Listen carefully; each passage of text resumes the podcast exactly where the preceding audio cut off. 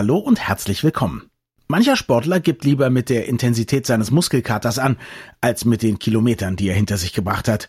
Aber was wissen wir überhaupt über Muskelkater? Wir klären in dieser Folge, warum die Gartenarbeit einen schlimmeren Muskelkater verursacht als ein Dauerlauf, warum nach dem Sport die Eistonne besser ist als die Sauna und warum Sportler, die sich aufwärmen, möglicherweise schlechtere Leistung zeigen als diejenigen, die es nicht tun. Viel Spaß! Das Gehirn und der Finger. Was in unseren Köpfen und Körpern so vor sich geht. Ein Podcast mit Dr. Magnus Heyer und Daniel Finger. Magnus, wir wollen über Muskelkater sprechen. Und daran sind mehrere Dinge bemerkenswert. Erstens, wir haben, glaube ich, beide nicht so oft welchen. Also früher, als ich noch sehr sportlich war, da hatte ich oft welchen. Ich erinnere mich auch noch, wie das war. Das zweite, was bemerkenswert ist, wir haben gerade erst eine Folge über Muskeln und Bewegung gemacht und sind da überhaupt nicht zum Muskelkater gekommen. Also das ist wichtig, dass wir das unbedingt nachholen. Und das dritte, was mir auffällt, ich hätte nie gedacht, dass das Stoff für eine ganze Folge bietet. Ja, aber die banalsten Dinge sind ja oft die spannendsten Dinge. Zunächst mal, mhm habe ich Muskelkater und seine Ursachen im Medizinstudium falsch gelernt, schlicht falsch gelernt. Okay, aber es war Thema im Medizinstudium. Ja, kurz, mhm. wurde angerissen. Und zum Zweiten hat das, und das macht die Sache spannend, einfach relevante Konsequenzen für diejenigen, die Muskelkater haben.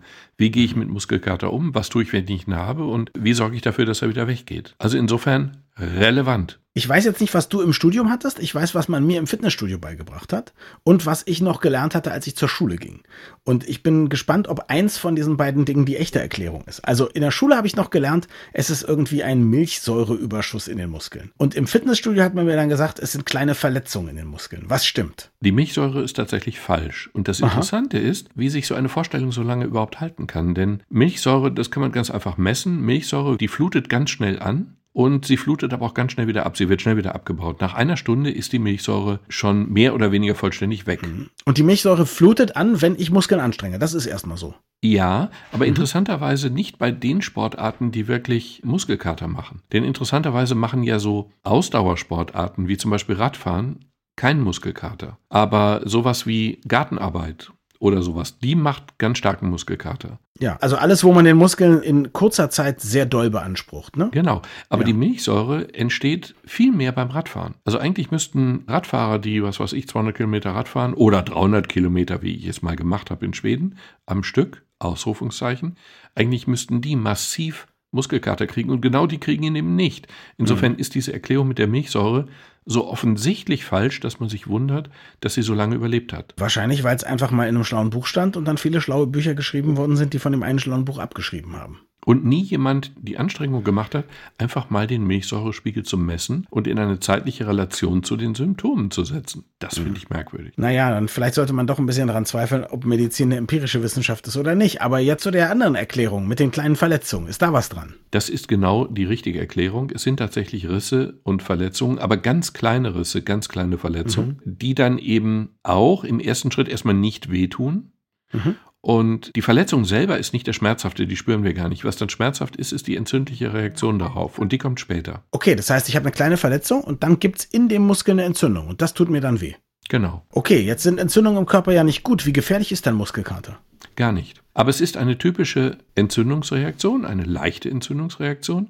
Eine Entzündungsreaktion, wo zum Beispiel Makrophagen, also bestimmte Blutzellen, einwandern, also Fresszellen nennen wir die auch, um Bruchstücke aufzusammeln, um Bruchstücke wegzuräumen. Und es ist eine Entzündungsreaktion, wo Wasser eintritt, wo die Muskeln entsprechend anschwellen. Und es ist eine Reaktion, die den Muskel zunächst einmal dann verletzungsanfällig macht. Also in der Phase des Muskelkaters passiert so erstmal nichts. Im Gegenteil, das ist sogar noch ein Wachstumsstimulus, also eigentlich ganz wünschenswert fast. Aber in der Phase, wenn man jetzt direkt weiter Sport macht, verletzt man sich. Ja, man sollte mit Muskelkater nicht trainieren. Ausdrücklich nicht oder mhm. wenn überhaupt nur ganz leicht, also Bewegung ja, auf keinen Fall mit Kraft. Und gibt es jetzt eine Möglichkeit, Muskelkater zu verhindern? Naja, in dem Moment, in dem man ihn versteht, versteht man dann auch plötzlich, bei welchen Sportarten er entsteht und bei welchen er nicht entsteht. Es gibt drei verschiedene Arten von Muskelbewegungen. Also es gibt konzentrische Muskelbewegungen, das heißt, wenn du zum Beispiel Gewichte hochhebst, dann verkürzt mhm. du den Muskel mit Kraft beim mhm, Hochheben eines klar. Gewichts. Und diese Art von Bewegung macht keinen Muskelkater, fast keinen Muskelkater, wenig Muskelkater. Wenn du etwas nur hältst, wenn du ein Gewicht zum Beispiel waagerecht hältst und der Muskel sich gar nicht in der Länge verändert, dann kriegst du davon eher auch keinen Muskelkater.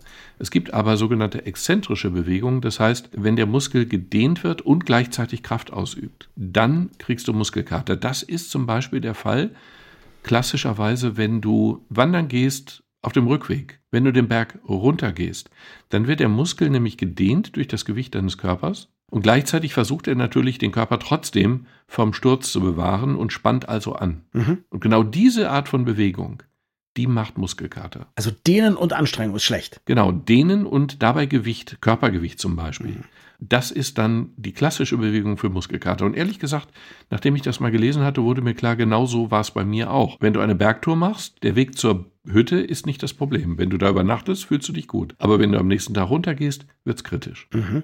Jetzt haben wir ja gesagt, Dehnen und Belastung ist nicht gut. Was ist denn mit Dehnen an sich? Es gibt ja wahnsinnig viele Leute, die vorm Sport dehnen, nach dem Sport dehnen und dann meinen, sie könnten damit Muskelkater mehr oder weniger mindern. Ich habe das nie so empfunden. Also ich habe jetzt auch nicht das Gefühl gehabt, dass Dehnen schädlich ist, aber Dehnen hat mir jetzt nie den Muskelkater erspart. Das ist eine bis zum heutigen Tage nicht nur umstrittene, sondern quasi umkämpfte Frage. Ja. Ich weiß, dass man mir gesagt gesagt hat, man solle sich vor Sport dehnen. Ich habe jetzt in vielen Fällen gelesen, dass das einfach nichts bringt. Also es ist auch nicht schädlich, aber es bringt eben auch nichts. Gegen Muskelkater bringt es eigentlich sowieso nichts. Es gibt die These, dass man sich nach dem Sport dehnen soll, wenn die Muskeln warm sind. Leuchtet mir ein bisschen ein, aber wie gesagt, dazu kann ich nichts Abschließendes sagen. Bei mir ist es so, es gibt Bereiche, da lege ich sehr schnell und sehr stark an Muskeln zu. Und wenn ich dann nicht dehne, aber ich glaube, es geht gar nicht so sehr um den Muskeln, es geht darum, den gesamten Bewegungsapparat zu dehnen, also auch Sehnen und so weiter und so fort. Mhm. Ich kriege zum Beispiel sehr schnell schnell sehr viel Brustmuskeln. Und ich dehne dann tatsächlich, nachdem ich aufgewärmt habe, aber bevor ich die Übung noch gemacht habe, dehne ich den gesamten Brustmuskel oder habe es früher gemacht,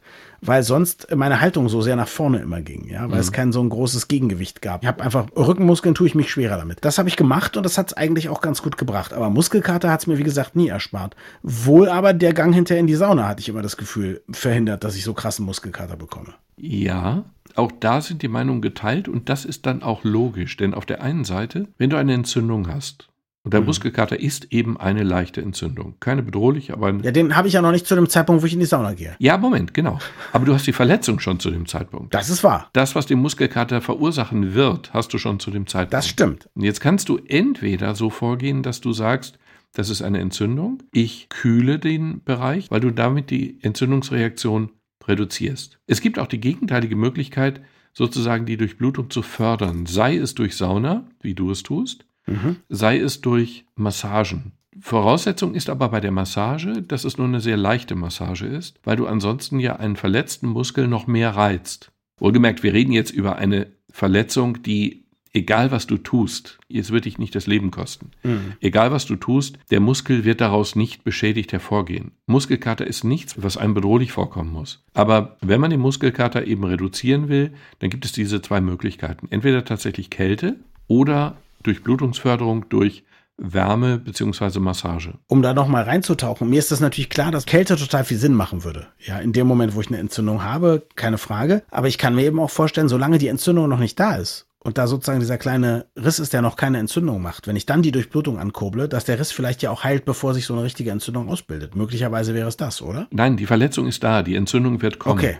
Mhm. Aber ich persönlich kann mir auch nichts Angenehmeres vorstellen nach einer längeren Anstrengung, hüpfe ich fast zwangsläufig in die Sauna. Es gibt keine bessere Art der Entspannung. Ich hatte wirklich auch das Gefühl, dass wenn ich krass trainiert habe und das dann gemacht habe, sozusagen, dass dann auf jeden Fall weniger bis gar kein Muskelkater war. Aber vielleicht war das mein eigener Wellness-Effekt, ja? Würde ich so interpretieren.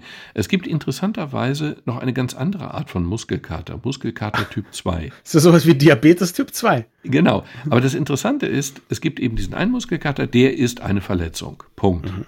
Und der zweite Muskelkater passiert bei ganz anderen Sportarten, nämlich bei Sportarten, wo einfach der Körper sehr lange trainiert, also Marathonlauf oder so. Mhm. Da sind dann die Energiereserven irgendwann einfach durch. Dann zerstört sich Gewebe durch den übermäßigen Energieverbrauch. Und da zerstören sich aber nicht die festen, die Stützstrukturen des Muskels, sondern da zerstören sich sozusagen Ernährungsstrukturen, Mitochondrien. Mhm. Das macht dann auch eine Art von Muskelkater. Aber auch das ist eine Sache, die, wie gesagt, nicht wirklich problematisch ist. Aber man sieht daran, dass der Körper sich einfach übernommen hat. Kein normaler Mensch läuft 42,125 Kilometer freiwillig. Das tut man ja nur, wenn man gezwungen wird. Ich möchte mich hier bei allen Marathonläuferinnen und Läufern, die uns hören, entschuldigen. Natürlich seid ihr normal. Ich muss dazu sagen, ich habe mehrfach ein Halbmarathon gemacht. Und mir war immer klar, dass ich, wenn ich nicht wirklich lange darauf trainiere, das Halbmarathon das Maximum ist, was ich sozusagen klar. untrainiert hinkriege. Ich habe schon ganz oft einen 42. Marathon gemacht. Aber gelaufen. Gelaufen, nicht gegangen. Beides. Wobei ich übrigens sagen muss, natürlich, ich nehme meine Bemerkung mit massivem Bedauern zurück. Wobei ich sagen muss, ich finde Marathon gut, aber aus medizinischer Sicht ist der Marathon natürlich kompletter Irrsinn. Er ist in der Summe trotzdem gut, wenn man akzeptiert, dass das Gesunde am Marathon nicht der Marathon ist, sondern das Training für den Marathon. Gesund am Marathon ist die Vorbereitung. Wenn man dann nach der Vorbereitung den Marathon weglassen würde, gesundheitlich wäre das das Optimum, aber das lässt sich im Gehirn nicht verkaufen. Ich habe was ganz anderes als Motto. Ich sage, gesund ist nicht der Marathon, gesund ist das Fünf-Gänge-Menü stattdessen. das ist mein Motto und ich lasse mich davon auch nicht abbringen. Aber ich lasse mich auch nicht von der nächsten Frage abbringen, denn also wir haben jetzt über Wärme und Kälte gesprochen. Hm. Kälte ist wahrscheinlich gut, Wärme nur subjektiv gut und so. Wenn ich jetzt einen Muskelkater habe einen fischen Muskelkater und ich will was dagegen machen, also dann ist doch wahrscheinlich die vernünftigste Therapie, ich nehme hochdosiert Ibuprofen oder irgendwas anderes Entzündungshemmendes, oder? Du kannst das natürlich tun, ja. Wenn ich zum Beispiel nicht schlafen kann, weil ich Beinmuskelkater habe, weil ich so hart trainiert habe. Ja, aber so ist es doch in der Regel nicht. Es ist doch vielmehr so, wir liegen auf dem Sofa, wir haben Muskelkater. Dann erzählen wir unserer Frau, dass wir Muskelkater haben. Dann wollen wir dafür bewundert werden, dass wir Muskelkater haben, weil es doch zeigt, wie gut wir trainiert haben. Und am Ende ist es sogar so, dass nicht ganz klar ist, ob Muskelkater als solcher nicht die Schmerzen. Aber ob die Entzündung nicht tatsächlich auch ein Stimulus für Muskelwachstum ist, sodass das am Ende sogar vielleicht ein bisschen ein positiver Effekt ist oder zumindest ein neutraler Effekt. Nichts daran ist schlimm. Also ich genieße doch eher den Muskelkater für eine gewisse Zeit mit dem Wissen, er ist morgen sowieso vorbei. Also wer seinen Muskelkater auf der Couch genießen kann und weiß, dass er morgen vorbei ist, der hat in seinem Leben noch nicht vernünftig trainiert. Oder er hat bei der Behandlung alles richtig gemacht. Ich kann mich nicht entscheiden. Ich kann darauf nichts Gesichtswahrendes antworten, ehrlich gesagt.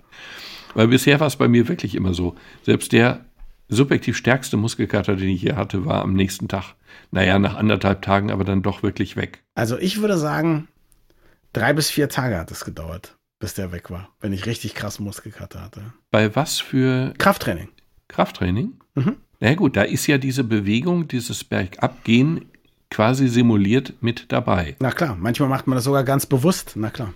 Ja klar, wenn du ein Gewicht mit den Beinen abzufangen versuchst, also ein Gewicht, was die Beine verlängert, und du drückst dagegen an und gibst nach, dann ist es genau ein simuliertes Bergabgehen. Und das ist natürlich die klassische Bewegung, um Muskelkater zu kriegen. Und jeder Trainer sagt dir, das Anheben des Gewichtes, da ist nicht das Entscheidende, was passiert, sondern beim gegen den Widerstand absenken. Da ist das, was tatsächlich dazu führt, dass die Muskeln wachsen. Genau. Probier's mal aus. Ich hatte mal eine Probe, ein Schnupperabo in einer solchen Muckibude. Mhm. Und das war, das war hochinteressant, weil ich bin da quasi so als halber Arzt und als halber Journalist da reingekommen. Und ich war nicht viel jünger als jetzt. Und das war sehr lustig, weil man wurde dann zunächst mal geduzt. Also das war sowieso klar. Von ganz jungen Frauen wurde man geduzt. Dann wurde man in die Geräte eingeführt. Dann bekam man eine Karte, die sich mein Trainingsprofil gemerkt hat und die dann alle dieser teuren automatischen Geräte auf mein Profil wiederum automatisch eingestellt hat. Dann hat sie eine Körperfettmessung gemacht und unfassbar viele Fremdworte dazu benutzt, die sie aber auf Nachfrage nicht erklären konnte. Das Ganze war irgendwie schon ein bisschen putzig. Das klingt nach den Scientologen, hör mal. Bist du sicher, dass du in einem Fitnessstudio warst? Relativ. Und am Ende, und das war die Pointe von dem Ganzen, am Ende gab es ein Abschlussgespräch und die Frage, ob ich jetzt eine Dauermitgliedschaft für die nächsten fünf Jahre haben wollte. Und dann habe ich gesagt, nee, ich wollte dann doch wieder austreten. Und ab dem Moment wurde ich wieder gesiezt. Das fand ich bemerkenswert. Ich wurde wieder zurückgeworfen auf den Zustand vor den drei Monaten Probetraining oder sechs Wochen oder ich weiß nicht mehr was. Aber die Welt dort ist schon eine merkwürdige, weil sie dort auch ganz viel verwissenschaftlicht, was nicht verwissenschaftlichbar ist. Es ist doch erstaunlich, dass wir nicht zuverlässig wissen, ob denen vor dem Sport gesund oder nicht gesund ist. Dass wir gar nicht zuverlässig wissen, ob denen übrigens vor Leistungssportdingen ist sogar eher kontraproduktiv angeblich, weil es, wenn Muskeln zu stark gedehnt werden, sie die entsprechende Leistung nicht mehr bringen können. Und ob Aufwärmen die Leistung erhöht bei einem Wettkampf oder vielmehr das Runterkühlen, was eine andere These ist, ist auch nicht ganz klar. Gehörst du wohl zu denen, denen denen wichtig ist? Ich weiß es nicht. Ich kann nur sagen, ich möchte mich bei Ihnen ganz herzlich bedanken für diesen Podcast. Danke fürs Zuhören und bis zum nächsten Mal. Wir freuen uns immer über Feedback an mail@gehirnfinger.de.